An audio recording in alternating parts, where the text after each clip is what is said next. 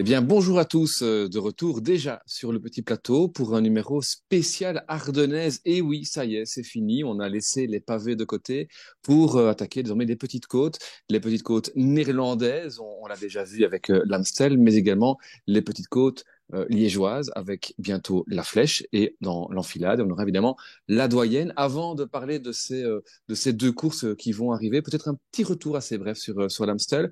Alexis, Damien, bonjour.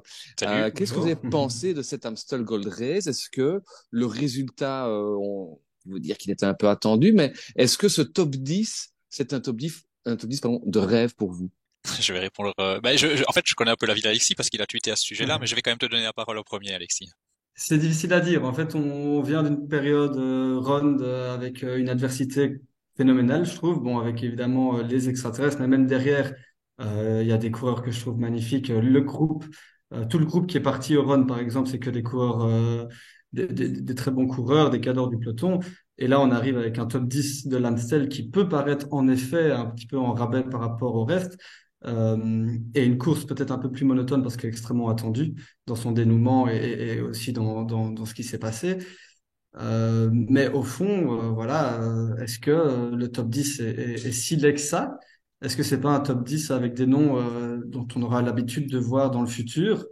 Oui, mais moi ça m'a un peu gêné de lire en caricaturant, enfin en caricaturant, certains l'ont dit, hein, c'est un top 10 de Paris Camembert, d'une kermesse, machin chouette, moi, je suis pas du tout d'accord. En fait, j'ai un avis un peu impopulaire sur l'Amstel, c'est que je l'ai pas trouvé si dégueu que ça. Tout le monde dit que mmh. c'était euh, pas top. Bon, on a connu mieux comme course, hein. Mais moi, quand la diffusion a commencé, je, mais je suis peut-être un grand naïf. J'avais encore espoir, tant qu'il se tenait à 30 secondes, que ça pouvait rentrer, parce qu'il y avait pas mal d'équipes qui devaient rouler, qui l'ont pas fait. J'ai pas très bien compris ce qui s'est passé là derrière, mais enfin bon. Et au niveau du résultat euh, brut, ben au final, comme tu le dis, enfin moi c'est ce que je me dis, on a des jeunes. Alors ok, au départ ça semble pas sexy, mais Ben peut-être euh, ah, bah. une superstar en devenir. Bon, Pitcock, on le connaît quand même. On va pas oublier que Pogacar a quand même gagné, donc ça en fait déjà trois. Skielmose, attention, Skielmose, euh, c'est quand même un mec qui monte, hein, super début de saison. Si on parle en termes belges, alors je sais que ce sera jamais un cadeau énormissime, mais Van Gils euh, montre de plus en plus de, belles choses aussi et progresse. Euh, mm Kron, garçon intéressant. Lutsenko, c'est pas rien. On n'oublie pas son championnat du monde de l'année passée, par exemple. Donc moi, je trouve qu'on est un peu dur avec ce top 10. On a même Madouas qui fait 11, euh, mais qui, euh, ouais, qui est tombé. Euh. On a même Hindley qui fait 12. ça, reste, ça reste pas mal non plus. Après, je pense que ce qui a déplu aussi, c'est bah, la monotonie, le côté répétitif. Mais quand tu regardes la course pour la deuxième place, imaginons qu'un monde où Pogacar n'existe pas, parce que, pour soit honnête, le groupe qui a pris 30 secondes d'avance, comme tu dis, ils ont tous roulé pour la deuxième place, hein, parce que je pense que euh, c'est le mieux qu'ils pouvaient espérer. Euh, la course par la deuxième place c'était quand même intéressante. Mhm. et, ce top 10, euh, c'est vrai que ce top 10, dans 4 ans, peut-être que ce seront plus des noms si, voilà, si au rabais que ça. quoi. Oui, parce que j'ai pas cité Romain Zagle aussi, quand même un mec aussi apparemment pétri de talent. Axel Axel, oui, pardon. oui, Romain Zagle, c'est avant. J'ai pas eu d'émotion, ni avant, j'ai pas eu de hype, comme on dit avant, ni d'émotion pendant. Après, euh, voilà, c'était un upsell comme on peut, comme on pouvait l'imaginer. Euh... Si on parle de hype, euh, après je vais quand même te laisser parler un petit peu, Romain, mais moi la hype, je l'avais alors certes moins que pour les Flandriennes, mais juste par le prisme Pogachar peut-il le faire? Et rien que ça, mmh moi, ça me donne envie de regarder, et j'y reviendrai plus tard dans l'épisode, mais vous me verrez sûrement venir. Mais euh, voilà, rien que ça, pour moi, ça ajoute quelque chose. Alors on est bien d'accord qu'une fois qu'il place son démarrage, bon, ça perd un peu de son charme, euh, quoique, finalement, euh, il a quand même fallu qu'une voiture, bon j'exagère, hein, je joue un peu le troll, mais il a quand même fallu qu'une voiture vienne un petit peu l'aider pour aller chercher sa bagnole, sa victoire. Ça a terminé la course en tout cas, ça c'est clair. Ouais, bon après, voilà, il aurait gagné, hein, mais encore Scordal, l'Amstel, ils, savent pas faire une année sans Scordal de toute façon, je pense. Oui, mais quand on voit, il aurait gagné très certainement. Voilà, je ne vais pas prétendre le contraire. Mais le temps qu'il prend, oui, oui, c'était étonnant. Rien qu'avec ce draft de la voiture, c'est impressionnant. Ouais. Maintenant, le GPS, il nous a joué des tours tout du long aussi. Je sais pas très bien euh, comment, enfin, comment il fallait s'y fier, mais effectivement, euh, ça revenait un petit peu de derrière apparemment. Et on voyait quand même, en dehors du GPS, on voyait hein, sur les images d'hélicoptère, il n'était pas si loin. Il, n'était pas si loin. Et il prend 10 secondes en un kilomètre, quoi. Enfin, et moi j'ai une question. Euh, est-ce que vous l'avez trouvé si impressionnant que ça, euh, Pogacar, à l'Amstel Il n'a pas besoin d'être impressionnant. C'est ça. oui, oui, tout à fait. Tout à fait. En fait, il n'a pas besoin sur l'Amstel. Non, mais après voilà. Et, puis on voit en fait Pogacar, moi les courses où il m'impressionne, il gagne, et les courses où il m'impressionne pas, ben, ça lui arrive aussi de gagner. En effet, il a pas besoin d'être impressionnant, mais voilà, euh, concurrence euh, amoindrie sur l'Amstel, oui, mais c'est des jeunes qui, poussent, euh, mais face à une autre concurrence hypothétique, c'est vrai que Pogacar ne m'a pas tant impressionné que ça. Mais justement, c'est vrai que Alexis, tu, tu le dis, hein, ce top 10, c'est une nouvelle génération. C'est vrai que euh, et le problème va se poser pour la flèche également, où avant cette course, euh, ben on se demande un petit peu qui peut aller battre Pogachar, qui a envie de, de s'aligner pour battre Pogachar. Est-ce que ce sont euh, les courses ardennaises? Est-ce que ce sont des courses qui, euh, peut-être cette année, font moins rêver les, coureurs que d'autres? Comment expliquer? Ou, alors peut-être quels sont les, coureurs qui vont peut-être ici pouvoir jouer la gagne face à des Pogachar sur la flèche et puis sur Liège? Ma réponse sera différente euh, quand on abordera euh, Liège, mais en effet, sur la flèche, euh, on, a, on une, concurrence vraiment amoindrie parce, par rapport à Pogacar que, moi, je n'imagine pas forcément virevoltant sur du 20%. Mais quand on voit qui peut lui prétendre la victoire, on, a du mal à imaginer quelqu'un de suivre. On, bah, je sais que Romain il y a déjà pensé aussi. Guita, d'ailleurs, il l'a mentionné dans la, petite mhm. vidéo qu'on avait faite sur le, possible triplé ou non de Pogachar. C'est sûr qu'Iguita, euh, il a un bon punch euh, et, et, sur le Pays Basque là, euh, s'il n'est pas gêné, je ne sais plus par qui. D'ailleurs, Romain, tu le mentionnes, mais oui, Juan P. Lopez. Oui, voilà, par Juan P. Lopez. il semblait être parti comme une balle sur un profil quand même intéressant. Donc oui, on peut penser Guita. Moi, j'écarte pas Pitcock qui, qui certes mhm. Termine derrière Illy même à l'Amstel, mais là, ça va pas être une course très usante et sur une montée comme ça, euh, il a un profil intéressant. Et alors, je regardais un peu la start list avant qu'on prenne, euh, qu'on enregistre ici, et a euh, Giulio, Ciccone. Je me dis, lui, bah, il a montré des choses intéressantes début de saison. Alors après, on est bien d'accord, on n'est pas sur du Valverde ou du Philippe de la grande époque. Hein. Ça, on va pas se mentir. Mais est-ce qu'on peut pas aussi euh, comprendre que bah, c'est peut-être un profil de course à flèche wallonne qui attire moins parce que de plus en plus, en tout cas ces dernières années, ça se résume à une course de côte.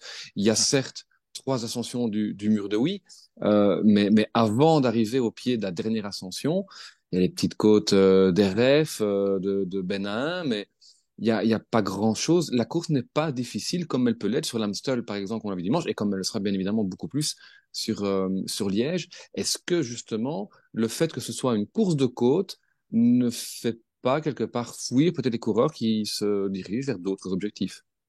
Bah, c'est sûr, je pense que c'est très spécifique. C'est possible que ça fasse fuir euh, des coureurs. En tout cas, ça fait fuir des téléspectateurs, dont moi. On va pas se cacher. Euh, moi, euh, je vous avais dit que je reparlerais du prisme Pogachar. Ben, il y a que ça qui va m'attirer cette année pour regarder s'il peut faire le triplé. Donc c'est pour ça que le, le, mur de Wim donne envie. Je fais pas partie de ceux qui trouvent ce kilomètre irrespirable, extraordinaire de l'année, etc. C'est une course qui m'a toujours laissé froid d'un autre côté, est-ce qu'ils n'ont pas plus de chance là que sur euh, sur des courses un peu plus dures? Donc ça ouvre la porte à une victoire qui est quand même prestigieuse malgré tout. On va pas se mentir, qu'on l'aime ou pas, c'est ça reste quand même une course très prestigieuse dans le calendrier. Donc euh, ouais, je sais pas. En effet. Et après, là maintenant aussi, imaginez que Pogacar la gagne cette année, euh, qu'il ait plus forcément envie de la viser les années prochaines. le fait que la course soit ouverte, qu'il n'y ait pas un Valverde, qu'il n'y ait pas un Alaphilippe, va peut-être donner quelques idées à des gars qui sont à l'aise sur les, sur les forts pourcentages. Donc pourquoi pas, euh, ça pourrait éventuellement redevenir une course assez intéressante avec, euh, avec plusieurs potentiels vainqueurs. ou, l'inverse. On, on, va peut-être voir sur la flèche ce qu'on a vu sur le round, c'est-à-dire euh, bah, les quelques chicones, etc., qui peut-être pour essayer de distancer Pogacar vont attaquer à peut-être dans, dans la deuxième euh, dans le deuxième passage du, du mur de oui euh, même si et, et, là je rejoins un petit peu euh, vos avis euh, Pogachar, il est explosif, euh, ça on peut pas dire le, contraire bien évidemment, mais est-ce que c'est lui qui, sur entre guillemets un départ arrêté à 1 km 3 de la ligne, va être le plus explosif? Moi je pense pas. Il y a quand même un paquet de gars qui, sur 1 km 3, peuvent normalement espérer tenir la route de, de Pogachar. Après, il vient de nous montrer en Kuttenberg que même les meilleurs derrière lui ne savaient pas le faire. Donc, euh, ça reste très ouvert. Euh, ça va peut-être du coup euh, encourager certains à, partir plus tôt et, euh, pourquoi pas avoir une belle surprise tant au niveau du nom du vainqueur que finalement au niveau du, du déroulé de la course. Course qui tu disais, comment Damien, pardon, qui était prestigieuse et c'est clair que la Flèche Wallonne, c'est pas Liège, c'est pas l'Amstel, mais ça reste du World Tour. Et c'est même, je crois, une course qui était plus prestigieuse que Liège précédemment, puisque c'est une course qu'on a mis au départ dans un calendrier, une sorte de premier World Tour finalement. C'est ça, ben plus prestigieuse, j'irai peut-être pas jusque-là, mais effectivement, j'étais assez surpris de constater ça. Donc, en fait, en, 1948, on, a vu la naissance du challenge des Granges Colombo, et ça avait été organisé par euh, finalement des journaux, bah, comme toujours. Hein, c'est toujours des gazettes euh, qui, qui, organisent ça. Et donc on avait la Gazeta dello Sport, on avait l'équipe, et on avait en Belgique euh, Sport Wereld et les sports. Et donc chaque pays organisateur pouvait choisir, si on peut le dire ainsi, trois courses qui se déroulaient sur son territoire et qui comptaient pour ce fameux challenge de régularité. C'est un peu une esquisse, on va dire, du premier classement mondial. Alors bah c'était facile, hein. en Italie on se doute bien, ça a été Milan-San Remo, ça a été le Giro, ça a été la Lombardie. En France, pas trop de suspense non plus, on a eu euh, du Paris-Tour, du Paris-Roubaix et euh, bah, le Tour. Et en Belgique, figurez-vous que on a eu Paris-Bruxelles, on a eu le Rund, évidemment, on rappelle quand même que c'est la plus belle course de la saison. et, euh, et la doyenne, me direz-vous? Eh ben non.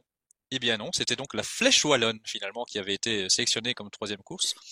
Donc comme quoi, effectivement, elle est arrivée là avec un prestige peut-être avant la doyenne. La doyenne qui rejoindra quand même ce, ce challenge-là trois ans plus tard. Hein. Ils ont rajouté quelques courses dans le Tour de Suisse par exemple, et donc la doyenne. Mais j'ai été très étonné moi de voir que finalement la Flèche wallonne était comptabilisée euh, comme plus importante, on va dire, pour ce classement que la que Liège-Bastogne-Liège. donc c'est vrai que voilà entre temps bah, Liège euh, est, est, arrivé enfin entre temps on se rappelle quand même que Liège c'est la, la, doyenne hein. c'est la, la, plus âgée des, des courses cyclistes en tout cas qu'on court encore aujourd'hui euh, dans, dans, le World Tour. Euh, quel est le, scénario que vous imaginez pour, euh, pour cette année? Est-ce que, comme on le lit un peu partout, on s'oriente vers un duel Pogachar et Venepool ou est-ce que on pourrait avoir bah là aussi une surprise finalement Alors je vais me lancer et je vais être, tant pis, je prends des risques. Mmh. Pour moi oui, ce sera un duel et vu comment les courses les courses peuvent partir de loin, pardon, maintenant, on pourrait avoir un duo qui va rouler de très nombreux kilomètres euh, ensemble. Après, est-ce que l'un réussira à lâcher l'autre ou pas, j'en sais rien. Honnêtement, j'ai regardé un peu la start list, les états de forme de chacun, etc. C'est un peu fou de se dire qu'il n'y a pas de concurrence. Euh, il y a des beaux noms, mais pour moi, ils sont large au-dessus s'ils sont à leur euh, niveau, parce que Pogacar va peut-être tout doucement arriver en fait de, pic. Remco, on sait pas trop non plus finalement, donc on a un peu cet inconnu là mais en théorie, pour moi, ils sont larges au-dessus.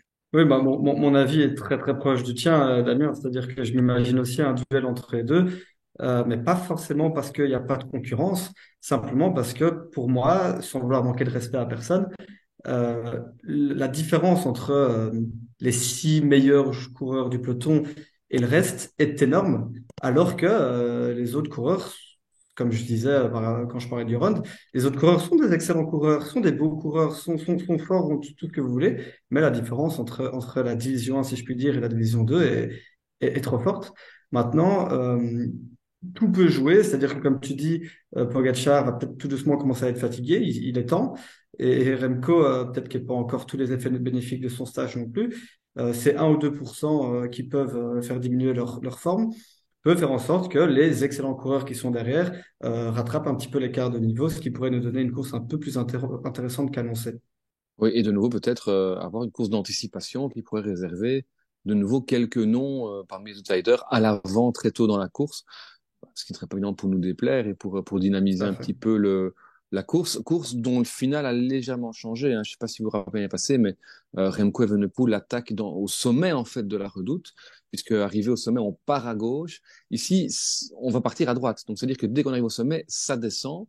Euh, et alors, on va en fait chercher, euh, je vais pas dire une côte supplémentaire, mais autant on avait le Hornet avant la Rochefoucauld l'année passée, autant cette année-ci, on va voir la côte des Forges. Euh, la côte des Forges, c'est euh, c'est aussi un truc, euh, c'est un petit mur. Hein, il y a une rampe quand même à 10% là sur sur plusieurs centaines de mètres. Et puis ça, ça tournicote encore. C'est pas la plus dure loin de là, mais c'est le genre de côte où effectivement, s'ils sont encore tous ensemble à, ce moment-là, il y a personne qui pourra aller suivre Pogacar et Evenepoel. C'est pas possible sur une sur une telle côte. Moi, j'y crois pas. Et donc, je pense qu'il faudra vraiment que quelqu'un attaque avant, sans doute même le pied de la redoute. Euh, dans, dans les côtes précédentes, peut-être dessiné et si on va encore précédemment, on arrive dans haute levée, stockeux, on est le fort loin de l'arrivée, donc euh, c'est c'est assez illisible cette année-ci.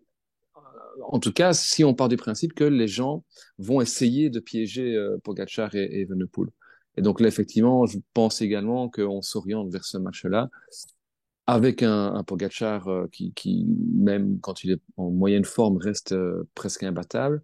Et Evenepoel, tu, tu l'as dit Alexis, qui revient de son stage. Hein, je pense que euh, il, il, est en, à Tenerife jusque, jusque jeudi, donc il a encore tous les effets bénéfiques. Euh, mm -hmm. Après, est-ce qu'il aura les jambes?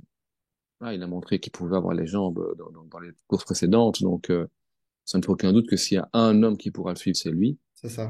Moi, j'avais envie de vous demander aussi, est-ce que, comme on peut le voir un peu partout, est-ce que le niveau euh, des start lists des Ardennaises est réellement en train de baisser ou est-ce que c'est autre chose? Est-ce que c'est pas euh, la différence entre les, les, voilà, les monstres et les autres qui sont trop, qui est trop forte ou alors une autre raison encore Pour moi, euh, oui, mais pour moi, je vais, je vais partir sur ce que tu viens de dire. En fait, je pense que c'est l'écart. Je pense qu'il y a quand même encore des beaux noms. Alors, il y a, il y a deux choses. Je vais nuancer un tout petit peu. Pour moi, il y a des beaux noms, mais cette année, les beaux noms que je pouvais attendre pour jouer la gagne me déçoivent un petit peu. Vlasov, mmh. je le trouve pas tranchant. Je sais, bon, après, je sais même pas s'il sera là puisqu'il est sur le Tour des Alpes. Euh, je sais pas ce qu'on peut en attendre. Martinez, je trouve très décevant. C'est un gars que j'attendais très fort sur ce genre de course. Donc, il y a un peu de ça. Mais à côté de ça, je pense surtout qu'effectivement, les, les superstars sont trop fortes et font passer les mmh. autres pour euh, moins bons que ce qu'on a connu. Mais je suis pas si sûr, finalement. C'est difficile, en fait, d'estimer est-ce que le niveau global est moins bon ou est-ce que on a juste des ovnis qui font que on a l'impression qu'il y a plus de concurrence derrière? Dur à dire. Moi, j'ai l'impression qu'ils sont quand même bons la concurrence, mais bon, voilà. Mm. Euh, Pogacar est-ce qu'il est, Remco est-ce qu'il est, c'est difficile. Oui, moi je, je, me demande aussi s'il n'y a pas aussi l'effet euh, du peloton actuel qui a envie de s'essayer un peu partout et que certains coureurs se cherchent encore un peu. Euh, je me demande si, par exemple, un Vlasov, un Kamna, un Jevine euh, ou autre, est-ce que euh, si un, une année ils se disent, bah, tiens, moi j'ai envie de viser les Ardennaises, ils pourraient être très très forts là-dessus. Peut-être que là, on pense pas encore trop à eux, mais il y a beaucoup de gars qui, vont aller faire des top 10 de grand tour, qui vont viser les, courses d'une semaine ou les Ardennaises, ou les Flandriennes même, qui en fait pourraient être très bons sur les Ardennaises. C'est vrai qu'avant, on avait des coureurs spécialisés qu'on ne voyait en tout cas sur les classiques, que durant les dix jours entre l'Amstel et Liège-Bastogne-Liège, peut-être un petit peu sur la Classicoa euh, euh en, mmh. après le Tour de France, mais, euh, mais ici, on, on, allez, on est en train de se dire finalement que cette euh, start list, elle est peut-être décevante, alors qu'on a Pogacar et Venepool au départ, qui sont deux monstres sacrés du, du, du, peloton actuel. Alors oui, il manque Van Aert et Van Der Poel, on était trop habitués peut-être euh, à, à, ces fantastiques, et donc ben, de nouveau, voilà, effectivement, le, le la différence euh, de niveau peut-être euh, peut expliquer ça entre effectivement deux hyper forts et puis toute une série de, de, d'outsiders, des Paoles, des, la Philippe, hein, il faut voir euh, dans quelle mesure on a quand même là aussi quelqu'un qui, qui vient chaque année pour gagner. Donc euh, voilà, à voir. Et justement, qui verriez-vous gagner ces courses, euh, que soit la flèche évidemment, et puis et puis Liège-Bastogne. On a deux courses pour le prix d'une euh, dans ce numéro euh, de, du petit plateau. Euh, quel serait le, le, favori de chacune des deux courses et le joker que vous auriez envie de, de mentionner? Et on rappelle évidemment déjà nos, à nos auditeurs qui peuvent bien évidemment donner leur choix en répondant à la publication de euh, Twitter. Alors avant de répondre, je vais dire aux auditeurs que je vais publier le classement. C'est vrai que je suis pas vraiment mmh. encore à jour, mais je vais faire ça très prochainement pour qu'on voit un peu où on en est. Euh, et alors, bah, je vais griller la politesse à Alexis, je vais donner mes noms en premier. Flèche Wallonne, bah, je vais être très original. Hein. Flèche Wallonne, euh, Pogachar et Joker, euh, pom, euh, plif plouf plof entre Igita et Pitcock. Allez, je vais dire Igita. Euh, je sais pas si je donne Liège ou si on laisse d'abord la flèche pour tout le monde. Je sais pas, Alexis, si tu avais pour être dit, voilà. je vais faire comme d'habitude, je vais échanger, je vais mettre Igita en 1 et Pogacar en joker, même si évidemment j'imagine plus Pogacar à gagner qu'Igita, mais enfin bon. Oui, j'allais, j'allais mettre Igita aussi, hein, comme je l'avais déjà dit dans la première, euh, la pré-vidéo, on va dire ça comme ça. Euh, moi, je vois vraiment Igita fort sur cette flèche. Et en deux, j'ai, j'ai pas envie de mettre Pogacar. Mais, mais je sais vraiment pas qui mettre d'autres. C'est, c'est ça le, le, drame de, de, de, de cette, de cette start list. Euh, je, je je vais prendre un joker chez Joker, je vais dire ce sera un IF. ah oui. Bah oui, ils ont des bons noms, tout à fait. Voilà, je ne sais pas, il faut, faut voir ce qu'un petit Chavez peut-être euh, peut, euh, peut mm -hmm. aller faire là dans, dans la roue de, de son compatriote. Euh, allez, je veux dire Chavez, histoire de, de donner un nom quand même. Mais sur Liège, euh, pour la doyenne, est-ce que vous voyez les, les mêmes coureurs euh, venir se disputer la, la gain On a cité le match à deux. Est-ce que vous avez envie de citer quelqu'un d'autre peut-être? Est-ce que vous êtes joueur sur cette doyenne? Non. Moi, je ne suis pas Euh, joueur parce qu'il faut mettre des points à un moment donné. Moi, je vais jouer, je vais jouer, je vais jouer. Allez, vas-y. Vas-y, je te laisse la parole d'abord. En, en, en, en vainqueur, je vais mettre Remco Evenepoel. Et je vais juste prendre une minute de votre temps parce que j'ai pas encore euh, pris le temps de- d'encenser Remco, ça ne va pas. Euh, et, euh, pour moi, on a toujours émis des doutes sur Remco. Il a toujours répondu aux doutes et quand il a eu ses objectifs, il a toujours été monstrueux. À ses objectifs, que ce soit Liège-Bastogne-Liège l'année dernière, la Volta ou les mondiaux, il a été injouable. Alors certes, il y a Pogacar cette fois-ci, mais Pogacar pour moi va être, va commencer à fatiguer. Remco va être à 100% pour moi parce qu'il vise le Giro et qu'il va, on en reparlera, mais que le Giro, il, il, il- sera aussi bien préparé que la Vuelta. Donc, je l'imagine au minimum suivre Pogacar et peut-être même être capable de, de, de remettre une à un moment, peut-être euh, sur du plat ou quoi, je ne sais pas. Et, euh, et voilà, moi je, je, je vois Remco, euh, j'ai eu tendance à, je sais pas, à être un paniqué par ses, euh, par ses mauvais résultats dans le passé, mais euh, il m'a toujours euh, rassuré. Et, et donc là, ça, ça pousse à l'optimisme. Je suis certain qu'il va, qu'il va encore nous impressionner. Et, et alors, en, en joker, moi j'ai envie de mettre une surprise. Évidemment, je vois Pogacar, le deuxième plus fort derrière Remco, mais une surprise, j'ai envie de parler de Attila Valter. Bah, Jumbo doit se ressaisir. Hein. Ils sont passés côté des monuments pavés, donc euh, Ben, Ouais. écoute, pour de vrai, alors je vais pas dire que tu m'as convaincu parce que j'étais un peu dans cette optique-là, euh, sur l'idée que Pogacar est présent depuis le début, que l'Amstel il m'a pas impressionné non plus plus plus plus que ça. Euh, j'ai envie de me dire que Remco peut le faire, mais tant pis si je me fais euh, lâcher par la nation. J'ai tellement envie que Pogacar euh, fasse le triplé. Alors si Pogacar ne gagne pas la flèche, je supporterai Remco, puisqu'en plus Pogacar a déjà gagné Liège. Si Pogacar gagne la flèche, je supporterai euh, Tadej. Euh, et du coup, euh, pour pas mettre Remco vainqueur, je vais quand même mettre Tadej pour l'histoire et euh, Remco au joker.